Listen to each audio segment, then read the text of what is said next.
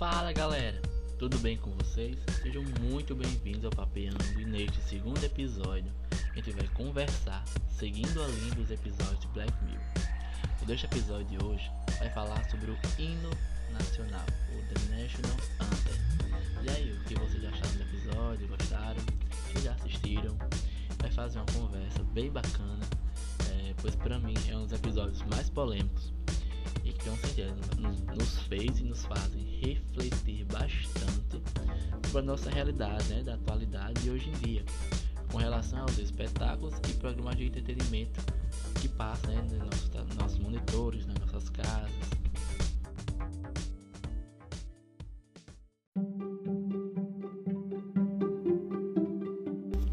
Bom, galera, neste episódio, como já dito antes, gente vai falar sobre o primeiro episódio da primeira temporada de Black Mirror, o hino nacional, né? The National Anthem. Lançado pelo Steven Divide na Netflix em 4 de dezembro de 2011.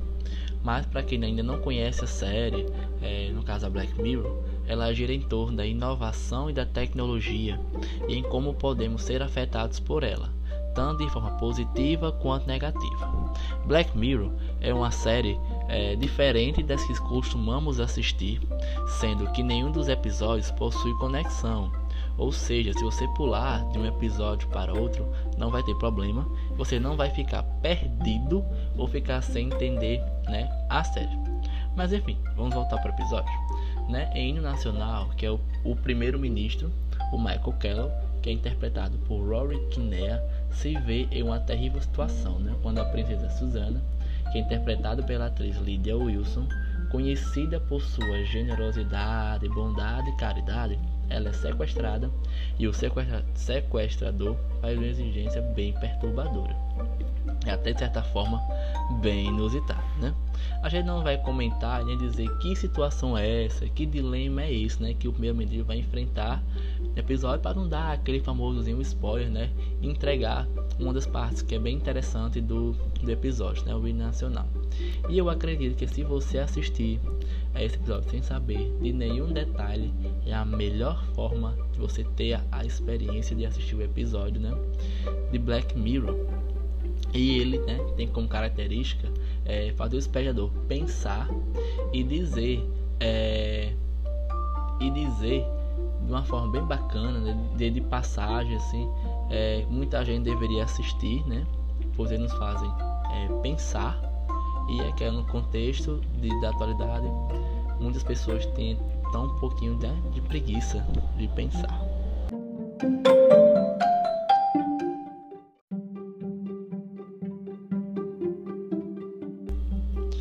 Episódio mostra como se a gente não tivesse cansado de saber a influência que a mídia tem e que a internet é ou quase se torna uma terra de ninguém, né? Qualquer pessoa posta o que quiser sem um pingo de empatia e preocupação sobre aquilo que significa na vida de outra pessoa e sem assumir os riscos daquilo que estão falando e ou fazendo. Pode até ser que exista um pouco de resistência diante de uma nova ideia apresentada, mas a verdade é que é muito mais fácil e as pessoas estão cada vez mais acostumadas a aceitar as coisas como elas são ou como elas enxergam, né, ou como elas percebem, do que questionar os outros. Talvez por medo de resposta ou por comodidade, ou quem sabe uma mistura dos dois, né? Ou até, ou até mesmo né, por subconscientemente gostarem daquilo que estão consumindo, como por exemplo questões relacionadas a sexo, violência, entre outros. Até porque para muitos questionar significa gerar um desconforto. E é melhor ir contra os nossos valores, contra o que a gente acredita, em busca da aceitação dos, dos demais, né, dos outros. Enquanto estavam né, todos mais interessados, já voltando um pouquinho para o episódio, mais interessados no que passava na TV, ninguém percebeu que poderiam ter evitado a humilhação do primeiro-ministro. Bastava que alguém realmente se importasse com o próximo. A verdade é que ninguém se importava é, com a princesa ou com a situação em que o primeiro-ministro se encontrava, mas sim com o sensacionalismo que a mídia estava proporcionando é, no ao vivo, né, no momento ao vivo. Assim como os outros episódios de Black Mirror, Hino Nacional é um episódio que está muito perto da nossa realidade e as pessoas não valorizam a vida.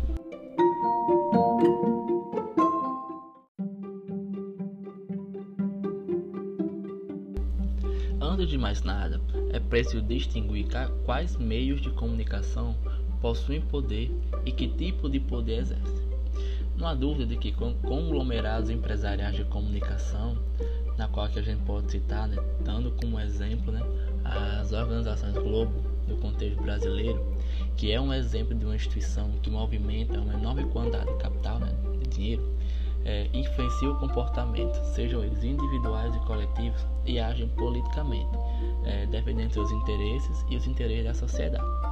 Nesse caso, a sociedade capitalista né, de um modo geral. De forma alguma, essas empresas é, podem ser consideradas como fazendo parte de uma mesma instituição social, como todos aqueles é, que são produtores de mensagens e utilizam algum tipo de recurso tecnológico. O conceito de indústria cultural, ainda, ainda é, que tenha sido criado por Adorno e Hockenheimer na primeira metade do século passado, 1950, explica muito melhor a atuação dos meios de comunicação do que o termo mídia, é, por destacar a dimensão econômica da comunicação. Né?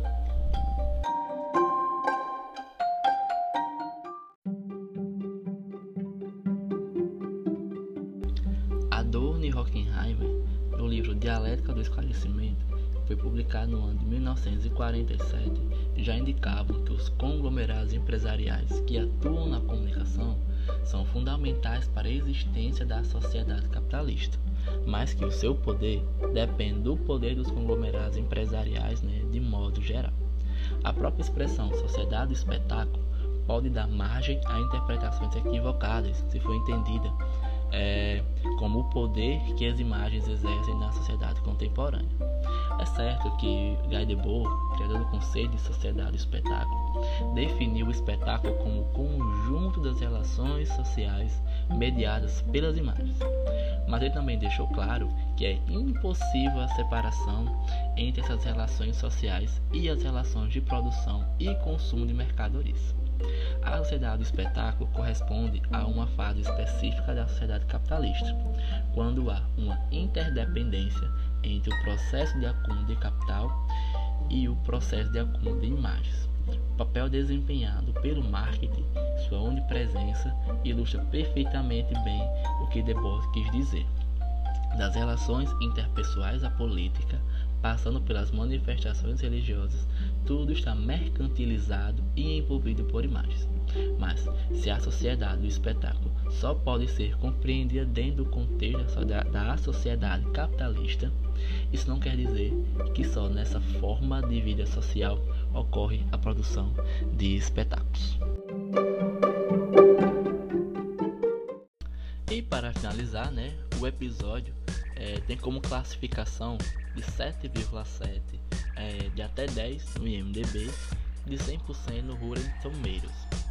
E é isso. Nosso piano de hoje vai ficando por aqui. Aguardo você para o próximo papo.